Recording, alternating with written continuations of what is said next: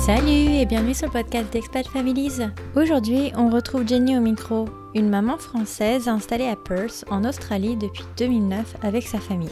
Le témoignage de Jenny est assez particulier, voire même exceptionnel, car elle nous parle aujourd'hui de son combat contre son cancer du sein alors qu'elle était enceinte de son deuxième enfant. Un cas absolument rare qui, même après avoir édité euh, ses bandes audio, m'émeut toujours autant. Donc je vous souhaite une, euh, une excellente écoute et je vous laisse avec la suite. Salut Jenny Salut, ça va? Bah, ça va, merci. Merci de prendre un peu de temps pour venir témoigner sur le podcast. Euh, tout le plaisir pour moi. J'aimerais bien, euh, avant qu'on démarre, que tu te présentes, que tu nous dises un peu qui tu es, où est-ce que tu habites et de qui est composée ta famille. D'accord. Donc euh, moi je m'appelle Jenny, je suis française. à l'origine, je viens de Cholet, dans le Maine-et-Loire, et j'habite à Perth en Australie depuis 2009, en Australie occidentale, donc sur la côte ouest. Euh, et dans mmh ma famille, il y a donc mon mari Sam, euh, qui est lui aussi des Cholet dans le Maine-et-Loire, qu'on s'est rencontrés en France avant de partir. Euh, et nos deux, nos deux garçons, Lucas, qui va avoir 3 ans en mars, et Mathis, qui a 8 mois. D'accord. Et mmh, alors, j'aimerais bien que tu nous fasses une petite rétro française, à savoir bah, comment tu as rencontré ton mari et qu'est-ce qui vous a mené en fait à. Tu dis Perth c'est ouais, ça, ça. Perth, ouais, Perth, Perth. Euh, en Australie. Euh, en fait, moi, j'étais euh, donc je, euh, je, voulais être prof de français à l'étranger depuis que j'étais euh, quand j'étais au lycée, j'avais fait anglais européen et mon prof d'histoire en anglais, il était prof, il avait été prof de français en Écosse et quand on est allé en voyage scolaire en Écosse, il nous avait visité son sa coloc et j'avais adoré. Je m'étais dit que ça serait mon vraiment mon mon rêve de devenir prof de français dans un pays anglophone. Et juste avant de commencer ma dernière année de licence euh, en France, j'ai proposé à mon mari, donc Sam, d'aller vivre une année à l'étranger. En fait, on s'était rencontrés tous les deux quand on était en terminale. Et lui, il était dans un autre lycée, mais on avait des amis en commun. Et donc, euh, ça faisait des années qu'ils essayaient de nous faire nous rencontrer. et quand on a enfin réussi à se rencontrer, rencontrer ça a été le coup de foudre. Ah. Et donc, euh, donc, vous partez pendant un an, vous partez à Perth ou vous partez à Sydney ou vous, parlez à, vous, vous partez où? En fait, à la base, on est parti à Brisbane, donc sur la côte est. J'ai l'impression que tout le monde va à Brisbane. Ben, J'avais lu dans un blog que c'était un bon endroit parce que c'était pas une trop grande ville comme Sydney ou Melbourne et que du coup, c'était euh, le point de départ euh, idéal. Et c'était tout à fait vrai d'ailleurs, on a adoré Brisbane. Ouais. Donc petit à petit, ça m'a appris l'anglais. On est resté trois mois à peu près, puis ensuite on est parti vivre à Melbourne pendant six mois. Ok. Et ensuite, il faisait trop froid à Melbourne, donc on, est, on a fait un grand road trip à travers toute l'Australie. Et puis, euh, un peu sur un coup de tête, euh, on était vraiment un embranchement au plein milieu de l'Australie. On pouvait soit aller vers le nord, vers Darwin, soit aller sur la côte est, dans le Queensland, retourner vers Brisbane. Et on s'est dit, euh, mhm. allez, on, va à l'est et on, on, étend notre visa à une deuxième année. Il fallait qu'on travaille trois mois dans, dans une ferme pour pouvoir étendre notre visa. Ouais. Donc vous avez prolongé, de prolongement en prolongement, euh, vous êtes resté sur place en fait, c'est ça? Voilà, donc euh, on est resté une deuxième année, et puis on s'est dit, bah, quitte à rester une deuxième année, on va faire le, tout le tour, donc on est parti sur Perth, et puis euh, on a eu un boulot qui nous plaisait, de fil en aiguille, on s'est fait sponsoriser, et puis du coup, une fois que le sponsor et la résidence permanente sont arrivés, ça faisait déjà 5 ans ou 6 ans qu'on était là, donc... ah ouais, ouais. On n'a pas vraiment choisi Perth, c'est plutôt Perth qui nous a choisi, on va dire. Mais alors, donc, du coup, tu n'as jamais eu ton, ton accréditation à être prof des écoles? Euh, pas, en pas en France, non, mais euh, ici. Une fois que j'ai eu ma résidence permanente à Perth, j'ai repris mes études. Euh, j'avais juste un diplôme d'un an à faire. Et donc, bien. bah, j'ai maintenant, je fais mon job de rêve, du coup, parce que je suis prof de français ici dans un lycée. Bah ouais, c'est trop bien. Donc, ça fait combien de temps, là, du coup, en tout et pour tout, que vous habitez en Australie? On est arrivé en 2009, donc on s'est rencontré avec Sam en 2006. En France, on est arrivé en Australie en 2009, donc ça fait, ça 11 ans au mois d'octobre. Ok, alors donc du coup, à quel moment vous parlez de potentiellement étendre euh, la famille? Euh, bah, alors tout s'est fait très vite. On a, on s'est marié en 2015, on a acheté la maison en 2016, et puis euh, moi j'ai eu mon boulot et euh, je me plaisais bien, qui était juste à côté de notre maison, ça me plaisait bien et tout. Et puis j'ai dit à Sam, bah, tu sais, je vais l'année prochaine, je vais avoir 30 ans. Euh, je pense qu'il serait peut-être temps de, pourquoi pas se, se... étendre notre famille. Et puis il m'a dit oui. De toute façon, si ça prend un, ce qui, idéalement, si ça prend un an ou deux, ça tombera parfaitement et tout, ça serait super. Et puis en fait, bah, j'étais déjà enceinte sans le savoir. En fait, ah j'ai ouais, j'ai euh, j'avais loupé ma pilule euh, plusieurs fois d'affilée et donc euh, c'était un peu mes règles c'était un peu n'importe quoi et en fait bah, je ne savais pas mais quand on a décidé de, de, faire un bébé en fait j'étais déjà enceinte. Et donc du coup attends Sam comment il l'a pris quand du coup tu as dû lui annoncer bah écoute ça a pris un peu moins d'un an. Bah, en fait ça a pris un peu moins d'un mois. Je l'ai su juste avant son anniversaire donc j'ai gardé la surprise pour son anniversaire et je lui ai offert une boîte avec des petits chaussons pour son anniversaire. Trop et donc, mignon bah, il était extrêmement surpris. Et, mais moi, je savais pas non plus depuis combien de temps j'étais enceinte. Donc, euh, c'est quand on est allé faire la première échographie. Le monsieur qui faisait l'échographie me demande Vous pensez que vous êtes enceinte depuis combien de temps? Et je lui dis bah, Peut-être une ou deux semaines. Là, il mesure le crâne du bébé et il, ça s'étend, ça s'étend, ça s'étend. Une, deux, trois, quatre, cinq, douze semaines, quatorze semaines. En fait, j'étais déjà à mmh. trois mois et demi. Alors du coup, comment ça se passe un suivi de grossesse en Australie euh? Euh, je, pense vraiment que ça dépend beaucoup des États. Ça, c'est une chose que je, tiens juste à, bien rappeler avant, c'est que les États de l'Australie sont assez indépendants et ils fonctionnent presque comme des pays. C'est un peu comme le système euh, aux États-Unis, je pense, ou en Angleterre aussi. Ok. Donc du coup, comment ça s'est bien passé euh, tout le suivi de la grossesse Pas d'anomalies particulières Tout se passe bien? Non, tout se passe très bien. Euh, donc c'était Lucas, notre petit garçon. Euh, en fait, j'avais la même sage-femme. Je m'étais inscrite dans un centre de naissance. ils appellent ça Family Birthing Center, donc un centre de naissance familiale. Donc c'est, il est rattaché à un hôpital. C'était juste à côté d'un hôpital, mais c'était plutôt comme une maison de naissance. Et donc c'était toujours la même sage-femme qui m'a suivie tout au long de ma grossesse. Et puis euh, ils, encouragent euh, vraiment euh, toutes les pratiques les plus naturelles possibles. Donc ils soutiennent l'allaitement prolongé, la naissance sans, un, sans aucune épidurale. Voilà, pas de péridurale, pas de le, le moins d'intervention possible en fait. D'accord. Et donc, du coup, comment se passe ton jour J alors? Euh, Ça se passe très bien. Donc, c'était en mars 2018. Euh, donc, ils encouragent vraiment de faire le, travail le plus possible à la maison. Donc, je suis à la maison, restée à la maison le plus possible. Euh, ça m'a beaucoup, beaucoup aidé. Puis, donc, on est allé à l'hôpital le matin et malheureusement, la sage-femme, elle m'ausculte et elle me dit Ah non, mais là, ton col, il est qu'à un centimètre. Faut rentrer chez toi. Et là, c'était le gros déprime. j'étais, parce que j'étais, j'avais commencé le travail le soir vers 18h, je crois, il était 7h du matin, donc euh, j'avais vraiment passé euh, toute la soirée, toute la, toute la nuit en, travail. donc je suis rentrée à la maison, du coup je suis retournée à la maternité à 1h. Et euh, là, mon col, je me rappellerai toute ma vie. J'ai la, la sage-femme, c'était une blonde qui s'appelait Wendy. Elle a regardé entre mes jambes elle, a relevé sa tête. On aurait dit qu'il y avait comme une, une, aura autour de sa tête avec la lumière derrière elle et ses cheveux blonds. Et elle me dit Ah, bah là, t'es à 9 cm, c'est bon, euh, tu vas pouvoir accoucher euh, dans moins d'une heure. Ah ouais Le soulagement. Donc je suis allée dans. Bah j'ai accouché dans une piscine, donc je suis allée. Euh, dès que je suis arrivée à la enfin, au centre de naissance, ils ont rempli la piscine, donc parce que ça prend quand même longtemps à se remplir. Donc je suis rentrée dans le bain, et puis ouais, je me rappelle avoir poussé sept fois. Et c'est les, euh, Sam était derrière moi, il a attrapé en fait euh, Lucas quand il est sorti. Et je me rappelle avoir mis en fait mes doigts euh, en bas quand, quand, je commençais à pousser pour sentir la tête. Et en fait, j'ai senti comme un ballon de baudruche dégonflé. Et je, commence à m'inquiéter parce que je me suis dit, si c'est la tête de mon bébé, là, il y a un gros problème. Et puis elle me dit, non, c'est la poche des os, t'as pas perdu tes os, c'est la poche des os. Et donc, euh, quand il est né, en fait, il était encore dans sa poche des os. Mais oui, alors ça, c'est incroyable parce que quand, mm. tu, quand on s'est mis en relation, tu me parlais d'un terme technique en col. Ouais. Et je suis allée googliser quand même parce que je suis curieuse. Une naissance sur 80 000. Ouais. C'est euh, incroyable. Et c'est fou parce qu'en plus, ma, je suis très très proche de. Je fais du triathlon et ma, ma coach de triathlon était enceinte en même temps que moi. Et sa fille est aussi née en col euh, un mois et demi avant euh, Lucas, je crois. Donc sur 80 000, on est deux copines à se connaître, à avoir eu toutes les deux un petit bébé qui naît comme ça dans, dans sa Mais tu crois que c'est dû à la piscine ou quelque chose comme ça Ou du fait que ce... Ou pas du tout? Bah, je sais pas. En fait, je n'ai pas perdu les os.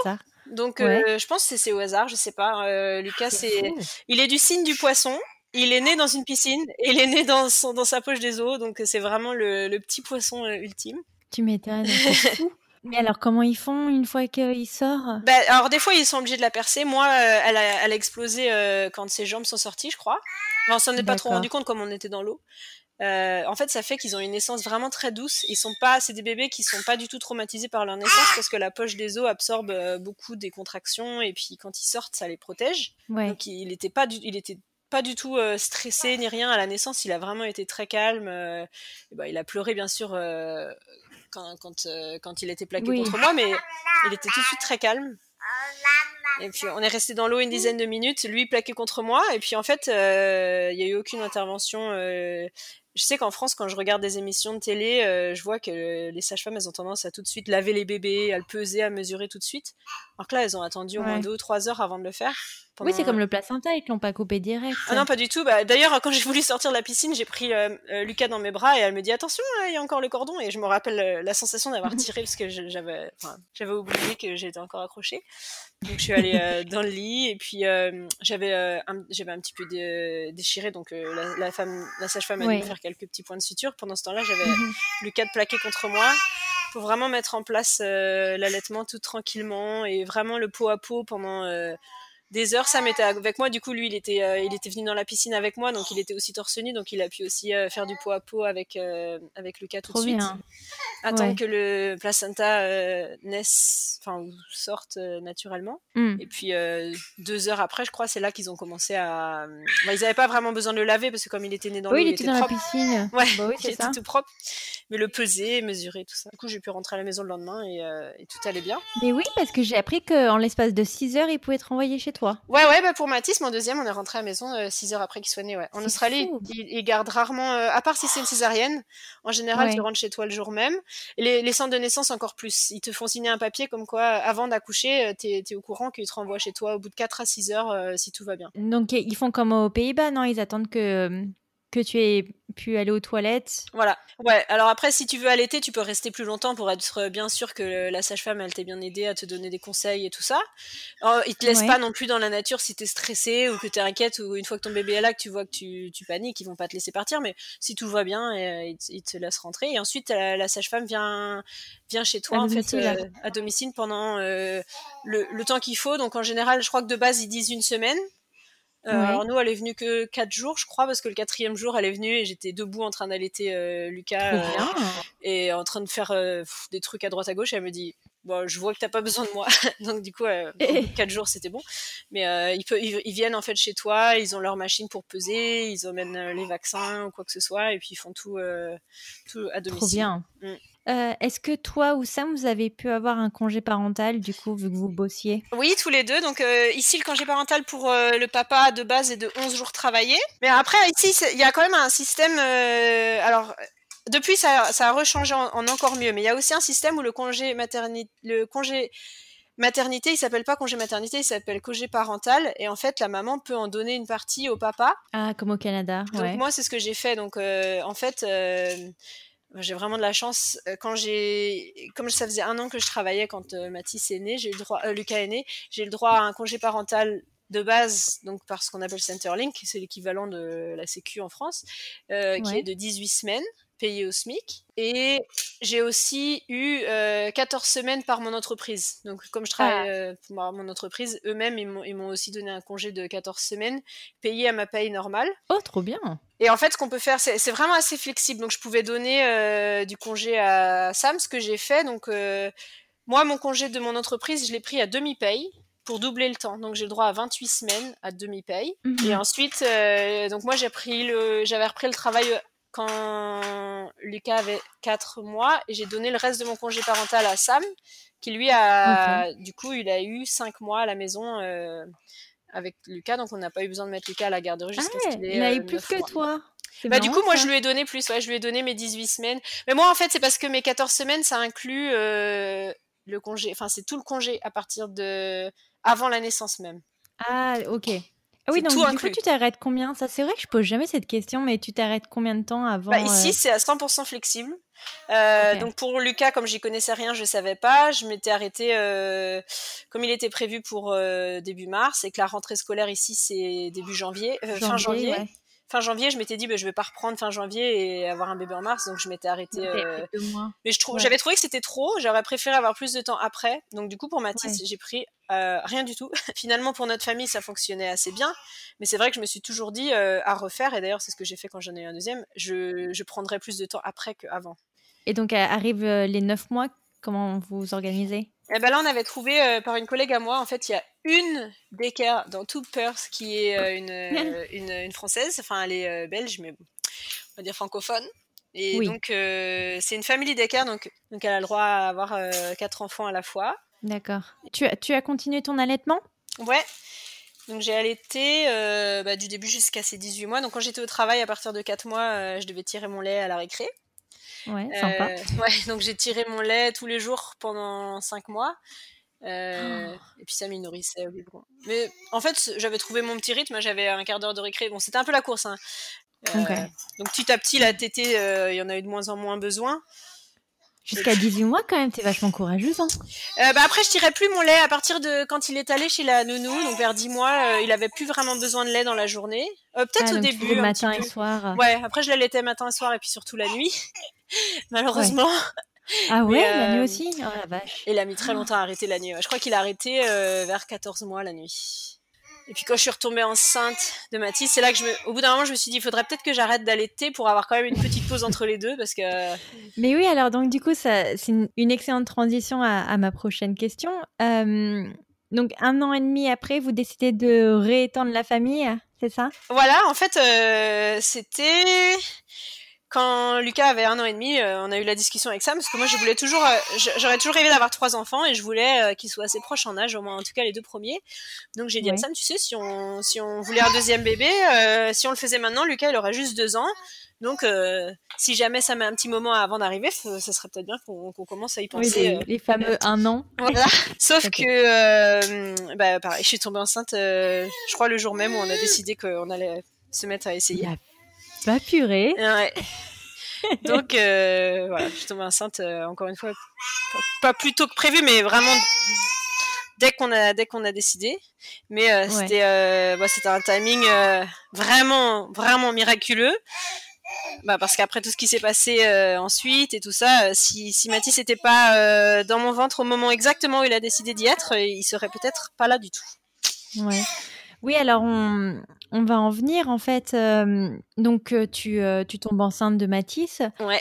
En fait, pendant les périodes de, de fêtes de fin d'année, tu te rends compte que tu as une sorte d'anomalie dans, dans, un de tes seins, c'est ça? Voilà, c'est ça. Donc j'avais j'avais décidé d'arrêter d'allaiter Lucas. Enfin, en fait, ça s'est fait assez naturellement. Lucas, il, il t'était plus que le soir pour s'endormir, et puis je me suis dit bon, je vais je vais arrêter totalement pour pouvoir avoir un peu de repos entre les deux les deux bébés quand même. Je commençais à être vraiment fatiguée par ma deuxième grossesse et tout ça.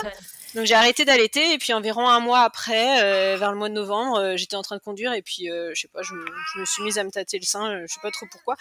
Je crois que c'est un vieux réflexe d'allaitement. quand on conduit. Ouais, et puis enfin en tant que maman allaitante, on a tendance, tendance à toujours être en train de se, se tâter pour voir où on en est, si c'est pas trop plein. Ou... Donc c'était un peu un vieux réflexe de. Et là, je sentis une boule. Et en fait, ma collègue au travail, euh, qui est assise au bureau à côté de moi, a vécu un cancer du sein l'année dernière. D'accord. Donc euh, pour moi, c'était très très présent dans mon esprit parce qu'elle est assise exactement à côté de moi et elle a fait sa chimio et tout ça. Elle a perdu ses cheveux, elle a fait les rayons. Enfin, tous les jours, j'en parlais avec elle. Et donc quand j'ai senti cette boule dans mon sein. Euh, ah, ça, ça, ça m'a tout de suite tilté que voilà, il y avait quelque chose de pas normal. Donc je suis allée voir mon médecin qui m'a dit euh, non mais tu viens d'arrêter d'allaiter, c'est sûrement du calcium ou alors c'était euh, tes, euh, tes, seins qui se préparent pour ton deuxième bébé, t'as peut-être un début de montée de lait pour ton deuxième bébé et tout ça. Ouais, sous forme de boule, ça paraît bizarre parce que normalement il gonfle mais il gonfle. Bah oui. Moi je lui ai dit tout de suite, j'ai quoi. J'ai dit j'ai allaité 18 mois, je peux vous dire que ça c'est pas du tout normal. Ça n'a rien à voir avec du lait ou du calcium ou quoi que ce soit. Donc je savais que c'était pas, ça n'avait rien à voir avec l'allaitement. Donc je suis allée, euh, j'ai insisté quand même pour qu'il pour qu'il me donne un, un, un, papier pour que j'aille me faire euh, faire un, une échographie du sein. D'accord. Et puis donc euh, c'était le 24 décembre de l'année dernière. Et donc, ils m'ont demandé tout de suite d'aller faire une biopsie. Et là, je me suis sentie le plus seule au monde. J'étais tellement contente d'avoir mon bébé dans mon ventre pour être vraiment pas si seule que ça, finalement. J'étais assise dans mon petit, euh, mon petit coin dans la blouse à attendre que le, la personne qui s'occupait euh, des biopsies accepte de venir le faire. Parce que donc du coup, quand ils te font une écho du sein, ils se rendent compte que oui, en effet, il y a une, euh, boule qui paraît, qui paraît un peu étrange. En fait, elle m'a commencé par le sein droit, donc qui était le sein qui est sain, et ensuite elle fait le sein gauche, et là, euh, elle a passé, euh, je sais pas, ça m'a paru vraiment des heures. Donc je savais qu'il y avait un truc qui allait pas, elle allait dans le, sous le bras et tout ça, et puis elle me dit oui, il y a, un ganglion qui est un peu enflammé, ce qui est mauvais signe. Donc j'attends cette biopsie, puis je pars en biopsie, et là j'étais en train de pleurer toutes les larmes de mon cœur et de mon corps, et bah, ils m'ont jamais dit euh, non mais vous inquiétez pas, c'est peut-être pas ça. Ils, étaient gentils, ils me faisaient des sourires et tout ça, mais euh, je voyais bien que même eux, ils savaient ce que c'était quoi. Ouais. Euh, Alors, comment ils te font une biopsie des, seins C'est une question que je me pose parce que j'en ai une, moi. Euh, enfin, je, je vois pas à quoi ça ressemble, du coup, une ah. biopsie du sein. C'est une espèce d'énorme aiguille sur un, sur un ressort et te cling, et ça fait un gros bruit de cling. En fait, oh, c'est une espèce d'énorme aiguille qui, sort, qui rentre et qui sort. Ça fait hyper mal. Et euh, ils m'en ont fait plusieurs parce qu'ils voulaient aussi faire au niveau de l'aisselle. Donc là, au niveau de l'aisselle, c'était une biopsie avec par inspiration, je crois que ça s'appelle. Donc là, ça, ça faisait pas mal du tout. C'était juste une petite aiguille. Ils ont inspiré un petit bout du ganglion. Ça, ça m'a pas fait mal. Mais au niveau de la tumeur, là, par contre, ça faisait, ça faisait mal parce qu'ils ont vraiment prélevé un gros bout de tissu. Mais voilà, je suis ressortie. Et puis, euh, il y avait Sam et Lucas qui m'attendaient euh, dans le couloir et qui se posaient un milliard de questions. Ouais. Et puis, on a dû attendre une semaine pour avoir les résultats. On m'avait dit, euh, comme c'est les fêtes de fin d'année, les laboratoires sont fermés, vous n'aurez pas de réponse avant deux ou trois semaines.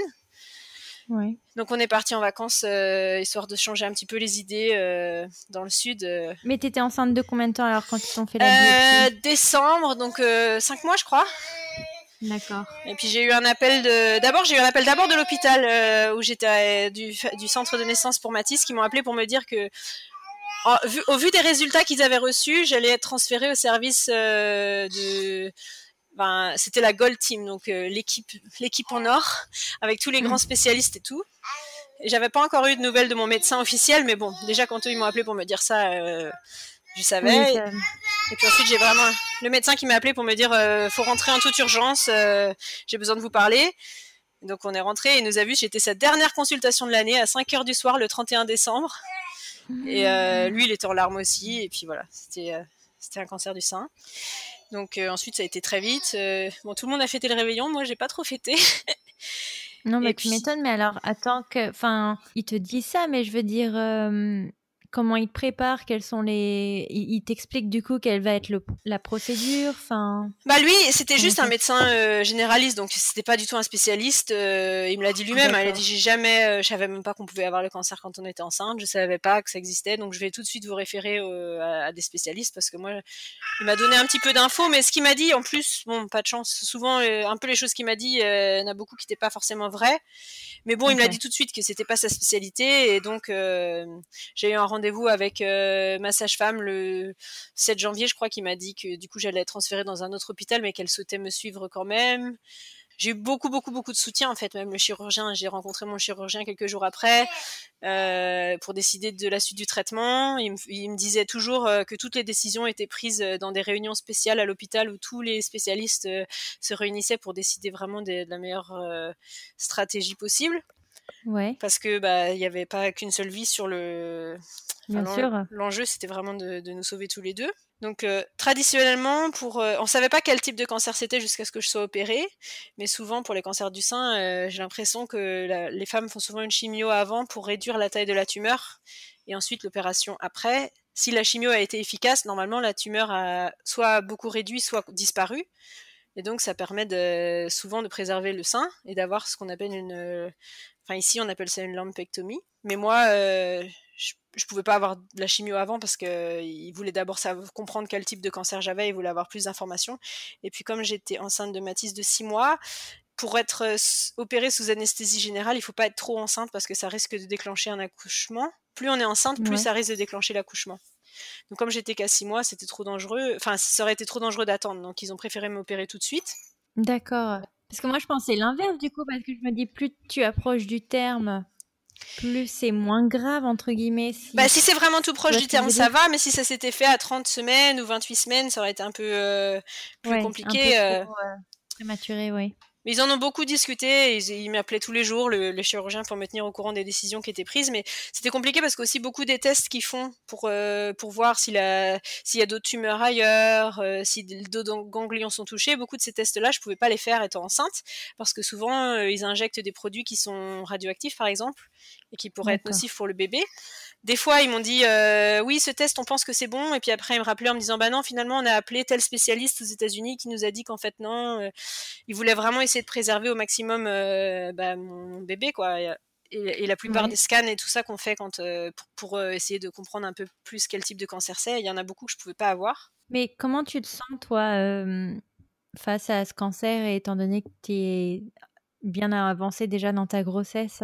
Bah quand je l'ai appris, c'était un coup de massue énorme. J'ai, euh, c'est vraiment comme si le coup de massue, c'est vraiment la bonne expression. J'étais vraiment assommée. Euh, et puis bah, forcément, c'est les, les pensées hyper euh, bah, dramatiques tout de suite. je suis enceinte, ça se trouve mon bébé il me connaîtra jamais. Enfin, c'était vraiment été hyper difficile au début. Et puis j'ai appelé ma tante, qui est quelqu'un qui sait toujours trouver les bons mots. Elle m'a beaucoup remonté le moral. Pardon, je suis.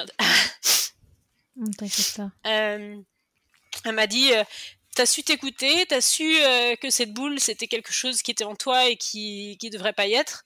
Donc fais-toi confiance. T'as su écouter ton corps dès le début. Personne n'y croyait, même tes médecins ils t'ont dit que c'était rien et toi t'as su que c'était quelque chose. Donc ça ça prouve que que tu es à l'écoute de ton corps, donc il faut que tu continues à faire ça.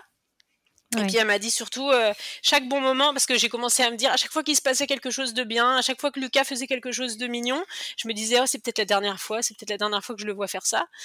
Et c'était, c'était terriblement destructif en fait. Et donc elle, elle m'a dit non, au lieu de voir ça comme ça, vois ça plutôt comme des munitions pour le combat à venir. Chaque bon moment, tu te dis une raison de plus de vivre, je veux, je veux continuer à voir ça. Bien sûr. C'est, ce que m'a dit aussi ma sage-femme quand. Euh, Dès le début, on m'a annoncé que je pourrais pas allaiter euh, Mathis parce que à cause du traitement, euh, ça risquait d'être trop lourd. Et puis, si jamais j'étais en chimio pendant qu'il était né, ce qui a été le cas finalement, euh, la chimio peut passer dans le lait maternel, donc je pouvais pas l'allaiter. Et là, ça a été le deuxième coup de massue. J'étais vraiment je me sentais vraiment euh, super coupable parce que j'avais allaité Lucas pendant 18 mois et puis euh, ce pauvre bébé qui a rien demandé, non seulement il aurait vécu tout le stress, alors que Lucas j'ai eu une grossesse sans stress, il est né dans l'eau et tout va bien et vraiment aucun stress. Et ce pauvre bébé là, je me, je me, culpabilisais vraiment. Et puis la sage-femme elle m'a dit euh, tu, ça sert à rien de culpabiliser parce que grâce à, au fait que tu sois à l'écoute de ton corps, bah grâce à toi il aura une maman.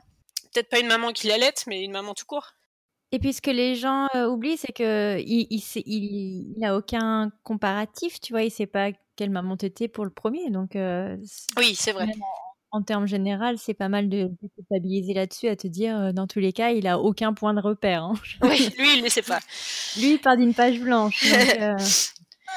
mais. Mais parce que, en fait, j'essaye de comprendre, parce que quand ils te disent tu, tu as un cancer, est-ce qu'ils peuvent te donner un, un ordre parce que moi, de, de, ce que je suis désolée, parce que je ne suis pas éduquée là-dessus. Non, non, mais pose, pose les questions. Mais je, je comprends qu'à différents niveaux, en fait. En fait, il y a différents types de cancer du sein. Il n'y a pas du tout qu'un cancer du sein. Il y en a, je crois, quatre ou cinq types différents. Et, euh, et, des stades différents et des grades différents. Donc, le grade, c'est l'agressivité du cancer. Le stade, c'est l'avancement. Et il y a aussi un type de cancer. Et tout ça, ils ne peuvent pas le savoir avant l'opération. D'accord. On savait juste que j'avais un cancer. On savait que c'était dans les ganglions parce qu'il avait vu à l'échographie. Ils savaient que j'avais une tumeur qu'ils avaient plus ou moins mesurée à l'échographie, ce qui permet de donner un peu une idée du type de cancer. Enfin, pas du type, mais de l'avancement. Donc, le 23 janvier, je me suis fait opérer donc d'une mastectomie du sein gauche. Ok. Et euh, donc, qui est une, euh, c'est quoi? C'est une ablation du sein, c'est ça? Tout, tout le sein. Ok. Comment tu te euh, sens par rapport à ça bah, bon, bah, En fait, euh, franchement, s'il m'avait dit euh, le jour de la biopsie, vous voulez qu'on vous l'enlève, j'aurais dit oui. Déjà parce que. Pas perdu de temps. Comme ma collègue avait vécu un cancer du sein l'année d'avant, j'avais vraiment eu le temps d'y réfléchir moi-même à ce que j'aurais fait moi. Elle, elle avait choisi de sauver son sein et donc d'enlever juste la tumeur. Et moi, je me suis toujours dit, si c'était moi, j'enlèverais tout. Et le jour où ça a été moi, la, la, question s'est même pas posée parce que j'avais vraiment l'impression que ce sein il essayait de m'empoisonner, enfin il essayait de me tuer, donc euh, bah, enlevez-le quoi. Enfin, et puis ça vraiment euh, la mastectomie c'est pas quelque chose que j'ai vécu très difficilement, même aujourd'hui. Je, je, porte pas de prothèse, je fais de la natation, je me change dans les dans les vestiaires. Euh, j'ai vraiment, je suis pas du tout pudique par rapport à ça. J'ai aucune, j'ai pas vécu ça très difficilement parce que bah, j'avais un cancer, je le savais, je l'avais bien compris, et, voilà, il faut l'enlever. Donc, bien sûr. D'avoir un sein ou des cheveux, c'est moins important pour, que pour mes enfants d'avoir une maman en vie. Donc, c'est clair. Ça n'a pas été. Faut voir, pour revoir son ordre de priorité, ouais. Ouais, je me rappelle quand le chirurgien m'a appelé pour me dire, euh, et je voyais bien qu'il prenait des pincettes pour me dire qu'ils allaient pas pouvoir sauver mon téton, et j'étais là, mais euh, je m'en fiche, moi, opérez-moi aujourd'hui, par contre, enfin, je, j'avais qu'une, qu'une hâte et qu'il me l'enlève. Surtout une fois que je savais que c'était un cancer, j'ai. Entre la biopsie et l'opération, il y a eu euh, un mois. La biopsie, c'était le 24 décembre et l'opération le 23 janvier. Et pendant un mois, je vivais avec ce, ce sein qui était là et j'en voulais plus, quoi. Ouais. donc, alors, donc, du coup, le 23 janvier, euh, tu es admise à l'hôpital. Euh, mhm. Ils te font une anesthésie générale, c'est ça? Ouais, alors ça c'était un peu stressant parce qu'il m'avait dit qu'il y avait quand même une chance que ça déclenche mon, mon accouchement, mais si c'était une chance minime. Euh, mais donc, euh, je, me cramponnais à mon ventre en me disant j'espère que quand je vais me réveiller, je serai encore enceinte. En plus, tu le sens hein, parce que tu devais, tu devais être à 6 mois maintenant. Oui, oui, ah oui. Il bougeait bien. Il me rappelait qu'il était là. Eh.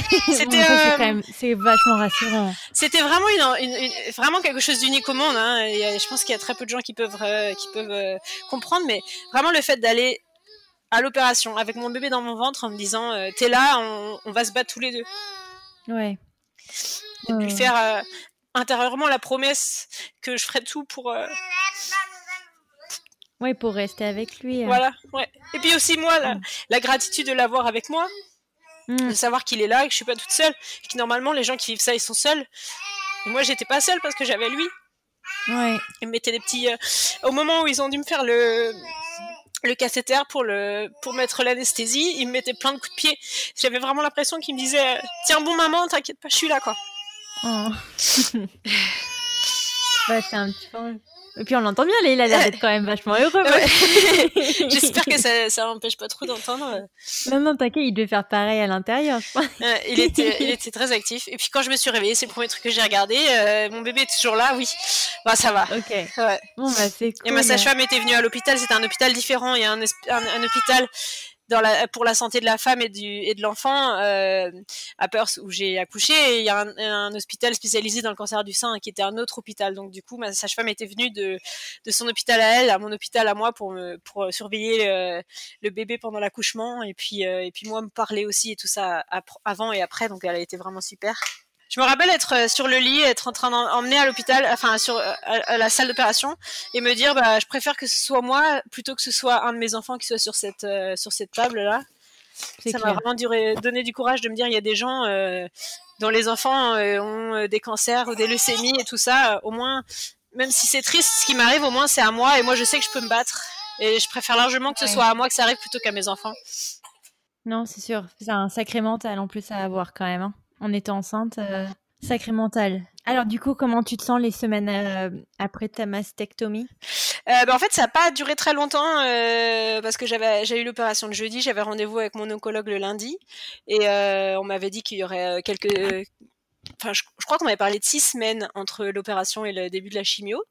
Donc je m'étais dit que j'avais un mois et demi avant de devoir commencer le traitement et en fait, on a commencé dix jours après. Donc j'ai pas eu beaucoup de temps. Je suis rentrée à la maison, j'avais des drains. Donc je pouvais, euh, c'est des choses, des tubes en fait qui sont euh, insérés euh, au niveau de, j'en avais une au niveau de l'aisselle, une, une, au niveau du torse, avec un grand tube qui va dans un dans une petite bouteille et qui qui qui récolte en fait la lymphe pour éviter d'avoir une infection dans le lieu de, dans l'endroit de l'opération. Donc pendant 10 jours, j'ai oh, je crois que c'était 5, 5, ou 7 jours avec ça. Donc j'avais l'infirmière qui venait à la maison tous les jours, me changer mes pansements et tout ça. Et puis je crois que le jour où elle m'a enlevé mon pansement pour de bon, j'ai dû commencer la chimio euh, le lendemain, je crois. Mais alors, je, encore une fois, hein, mhm. j'ai l'impression que mes questions sont extrêmement bêtes. Non, non, pas du tout. Mais alors, quel est l'intérêt de faire une chimio s'ils ont enlevé la tumeur? L'opération, c'est vraiment enlever la tumeur. La chimio, c'est pour traiter les cellules qui se seraient échappées de la tumeur. Parce qu'il peut y avoir plein de petites cellules qui se sont échappées et qui sont allées se réfugier dans d'autres endroits du corps, qui sont pas encore assez grosses pour être vues dans des scanners ou, ou des tests, mais qui sont bien là et puis un jour risquent de se développer. Ok. Euh, et entre temps, ah oui, entre temps, j'avais donc eu un, un rendez-vous avec mon chirurgien une semaine après l'opération pour m'annoncer le, du coup vraiment mettre un nom sur ce cancer, quel type c'était, quel avancement et tout ça. Et là, c'était vraiment une très mauvaise nouvelle. On l'a su dès qu'on est arrivé parce qu'on était vraiment en avance au rendez-vous. On avait peut-être une demi-heure d'avance pour une fois dans notre vie. Et euh, le chirurgien il nous a pris tout de suite. Donc on s'est dit bon, d'accord, déjà mauvais signe. Et puis il était très gentil, très souriant. Et là, ce jour-là, il faisait même pas, il me regardait même pas dans les yeux. Donc il m'a annoncé que c'était un cancer triple négatif. Donc ça veut dire qu'il ne répond à aucune hormone. Il y a, il y a plein de types de cancers différents, mais le triple négatif, c'est celui où, en fait ça n'a rien à voir avec mes hormones, donc ça n'avait pas été causé par la grossesse, c'est juste euh, pas de chance. Et puis l'avancement et le grade, donc grade 3, donc le plus agressif de tous, et l'avancement, euh, donc il y a quatre stades. Stade 0, ça existe aussi, c'est quand vraiment on, on découvre le cancer avant même qu'il y ait une tumeur, c'est vraiment juste à l'état de cellule. Stade 1, c'est quand il y a juste une toute petite tumeur. Stade 2, c'est quand il y a soit une grosse tumeur, soit une petite tumeur et les ganglions aux alentours qui sont touchés aussi. Stade 3, donc c'est quand il y a une grosse tumeur et les ganglions. Et stade 4, c'est quand c'est généralisé à d'autres organes. Ok. Et donc moi j'étais à stade 3C, donc vraiment à une cellule près si j'avais la moindre cellule qui était allée se loger dans un autre organe, ça aurait été euh, cancer de stade terminal, mais j'étais justement à une cellule près et donc euh, stade 3C. C'est incroyable. Entre novembre, quand tu te dis je vais aller voir mon médecin parce que c'est étonnant, euh, toi tu es dans ta voiture, à deux mois après on arrive à là, quoi. Ouais. Et c'est pour ça, faut, si jamais quelqu'un écoute ça et se dit oh mais moi j'ai remarqué que j'avais une petite boule, faut pas attendre du tout. Faut vraiment pas attendre, faut y aller tout de suite. Parce que, ouais, moi, entre le jour où j'ai senti la boule au mois de novembre et le jour où on me l'a enlevé au mois de janvier, déjà entre la, la biopsie, à la biopsie, ils avaient mesuré que ma tumeur, elle faisait 2 cm et quand ils l'ont enlevée, elle en faisait 7. Ah ouais Donc, vache. Euh, donc, euh, ouais. Et, euh, et avant d'aller au rendez-vous du chirurgien, on s'était dit avec Sam, bon, qu'est-ce qui serait une bonne nouvelle? Faut qu'on se mette un objectif, comme ça au moins on saura comment se sentir après. On s'était dit, bon, s'il y a que moins de 5 ganglions touchés, ça serait bien. Et en fait, j'en avais 23, je crois.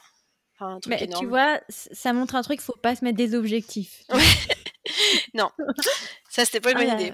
Et du, coup, bon. Euh, bon là c'est bah, tu pas vois, dans ces cas-là, tu te dis ils ont quand même bien joué parce que imagine, t'aurais fait faire de la chimie avant, vous auriez perdu du temps quoi, non? Bah, ça, ça, aurait pu agir sur les sur les euh, les, tumeurs et puis s'il y avait d'autres cellules ailleurs, mais de toute façon comme j'ai la, la chimio quand on est enceinte, on peut la recevoir que si on est dans le troisième trimestre, parce que le placenta il est assez développé pour, euh, pour faire barrière. Donc j'aurais pas pu commencer. Il aurait fallu dans tous les cas attendre que je passe euh, au troisième trimestre. Donc c'est pour ça qu'il valait mieux pas attendre et faire l'opération tout de suite. Ok. Donc j'ai commencé la chimio le plus vite possible. Donc une semaine après l'opération, ils t'annoncent en fait les résultats de, de ce qu'ils ont trouvé en termes de tumeur et où est-ce que tu en es dans ton cancer. Et donc, à partir de là, ils enchaînent sur, euh, sur la chimio, c'est ça? Oui, j'ai enchaîné. Donc, j'avais la chimio toutes les deux semaines. Et comment tu as comment arrivé à gérer euh, bah déjà euh, Lucas, hein. ensuite euh, être enceinte et puis en plus euh, voilà te faire quand même un, traitement qui est extrêmement lourd. Ouais, et puis j'ai le travail encore, je travaillais. Hein. Et tu travaillais en plus? Oui, bah du coup oui, j'ai travaillé jusqu'à la naissance de Mathis, donc je travaillais. Ah mais oui, c'est vrai, mais attends, j'avais pas percuté ça. Bah l'opération elle s'est faite pendant les vacances scolaires parce que la rentrée scolaire c'était le je sais plus 28 janvier moi je me suis opérée le 23 donc j'avais pris une mais attends mais mentalement comment t'arrives à, à bah, gérer les quatre en même temps pour le coup Bah c'était pas facile. Je pleurais beaucoup le soir, mais en fait euh, le fait d'avoir Lucas, ça, ça, faisait que je pouvais pas, euh, je pouvais pas trop passer de temps à être triste. Voilà, il fallait passer, il fallait, je vivais chaque journée euh, jour le jour. Et puis j'ai un bébé dans mon ventre, donc ça c'est vraiment une bonne nouvelle. Ça, on, on, essayait de passer à chaque fois qu'on avait un rendez-vous médical pour parler du cancer, on essayait de faire quelque chose pour le bébé en échange.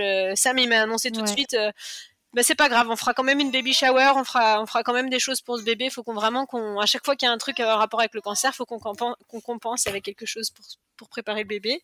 Ouais. Et puis du coup, ça me donnait une distraction euh, totale. Hein. Quand j'allais au centre de, de, chimio, tout le monde était euh, triste et abattu. Et puis moi, j'arrivais avec mon gros ventre et un grand sourire. Et je lisais mes livres de préparation à l'accouchement. Euh, enfin. Mais c'est vrai que c'est un beau message parce que tu te dis quand même la chimio, il y a quand même une connotation extrêmement morbide qui a, qui a attaché à, ce traitement et toi tu arrives euh, en portant la vie, tu te dis allez, tu faire voir. C'était une période bizarre, hein, euh, c'était vraiment je portais la vie et la mort en même temps. Et j'ai eu vraiment des moments cocasses où euh, l'infirmière essayait de me mettre la chimio et l'aiguille de la chimio et j'arrivais pas à rester sans bouger parce que Mathis il mettait trop de coups de pied et donc ça faisait rigoler toutes les infirmières. Enfin, il y a eu vraiment des moments comme ça de grâce un peu quand j'arrivais à la chimio, hein, je voyais bien que j'apportais un peu le sourire à tout le monde parce que je voyais les petits papis et les petites mamies sur leur lit en train de se faire leur traitement, puis moi j'arrivais avec mon gros bidon, puis du coup bah ça, ça, ça distrayait un petit peu tout le monde. Oui. Euh, il y a eu des moments un peu euh, un peu durs aussi. Par contre, par exemple, j'étais allée à un, cours de préparation euh, à la perte des cheveux, donc oui, il, prépare à comment nouer les turbans, comment dessiner les sourcils, comment se maquiller pour camoufler le manque de cils et de sourcils et tout ça. Et quand je suis arrivée, j'ai mis tout le monde très mal à l'aise tout de suite. Ils sont tous, à, ils ont cru, enfin, j'avais pas encore perdu mes cheveux et beaucoup de gens le font avant de perdre leurs cheveux. C'est conseillé de le faire avant de perdre les cheveux, déjà pour avoir les sourcils encore là, pour apprendre à les dessiner correctement avant qu'ils soient tombés. Mais quand je suis arrivée, ils ont cru que j'étais la prof, je crois. Et donc, euh, quand je me rendu compte que j'étais une des participantes, toutes les autres femmes étaient vraiment. Enfin, j'avais vraiment l'impression que je mettais tout le monde mal à l'aise. J'ai l'impression que, je sais pas, qu'ils disaient que j'étais un imposteur, que je faisais pas. Parce que souvent, les femmes qui ont. On imagine que les femmes qui ont un cancer du sein. Déjà, le cancer, en général, on a l'impression que c'est une maladie de vieux.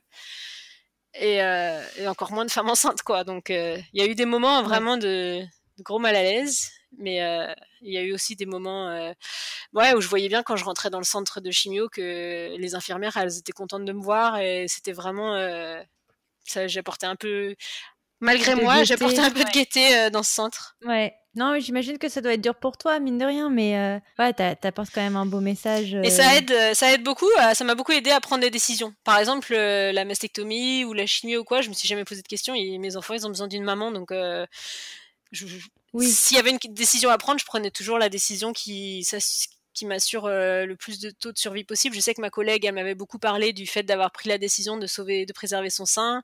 Mon père m'en avait parlé aussi parce qu'il avait perdu sa mère d'un cancer du sein et il m'avait dit, tu sais, si, si la question se pose, ça serait peut-être bien que tu, tu sauves ton téton et tout ça pour ton image personnelle pour plus tard et tout. Alors que moi, euh, quand il a, quand il a fallu prendre des décisions, c'était euh, qu'est-ce qu'est-ce qui est, la meilleure solution à prendre pour pouvoir euh, m'assurer de survivre euh, le plus possible. Et... Alors, cette histoire de tétons, j'aimerais bien te raconter une petite anecdote. Euh, le, frère de Mac, il est chirurgien plastique mais réparateur. Mm-hmm. Et donc, il, il gère pas genre les gens qui veulent juste avoir des seins plus ou moins gros. Il gère, voilà, s'il y a eu un cancer, s'il y a eu des brûlés, voilà, mm-hmm. ce genre de choses. Et apparemment, Ryan est connu pour faire les plus beaux tétons. Parce que je pense qu'ils doivent les retatouer ou quelque chose comme ça. Mhm. apparemment, il a eu beaucoup de compliments. Ah. comme quoi, on n'est pas obligé de sauver un téton, on peut très bien retatouer un très beau téton. Oui. Bah, c'est vrai que ça fait partie des options qui, seront, qui me seront disponibles d'ici quelques années quand, euh, quand j'en serai à ce stade-là. Mais euh, encore une fois, le fait d'avoir eu des enfants, euh, c'était, ça, ça, a un côté un peu narcissique ou, enfin pas narcissique, mais Vraiment, j'ai deux, j'ai deux enfants, dont un qui est pas encore né. Euh, mes tétons, c'est le dernier de mes, mes soucis pour l'instant. Euh, on verra plus tard.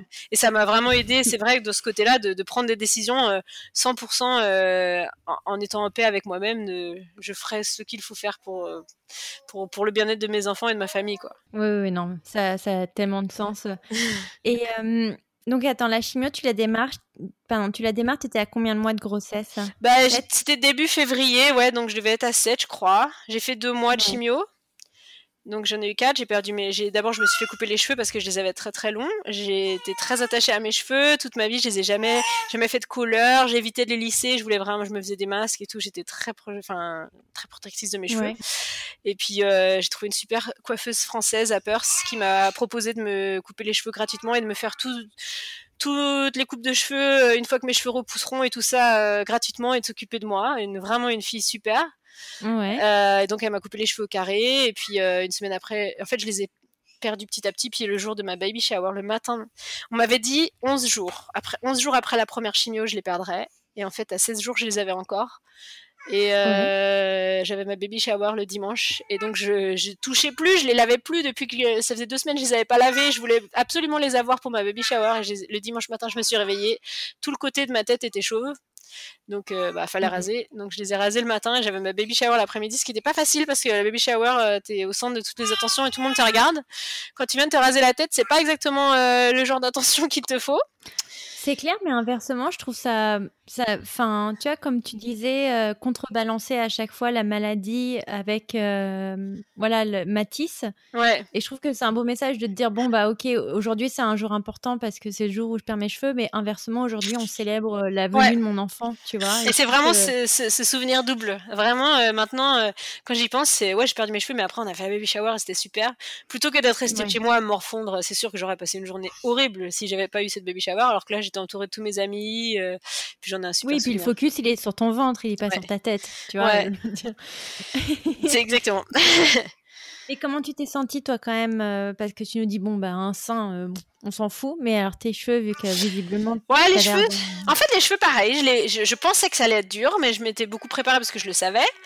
Euh, et puis euh, mes voisines ont été exceptionnelles. Elles se sont, elles ont fait une collecte de foulards dans tout le quartier. Donc euh, j'avais plein de foulards, plein de boucles d'oreilles. J'étais pas, j'étais assez féminine avant, mais pas du style maquillage, boucles d'oreilles. Mais alors là, du jour au lendemain, il a fallu compenser. Donc et, elles ont été exceptionnelles. J'avais plein de foulards. J'ai pu m'amuser vraiment avec mes foulards et tout. Ça a été un peu dur le lundi matin pour aller à l'école parce que mes élèves, je leur avais pas trop parlé. Ils savaient que j'étais malade. J'avais loupé une semaine de cours au début de l'année.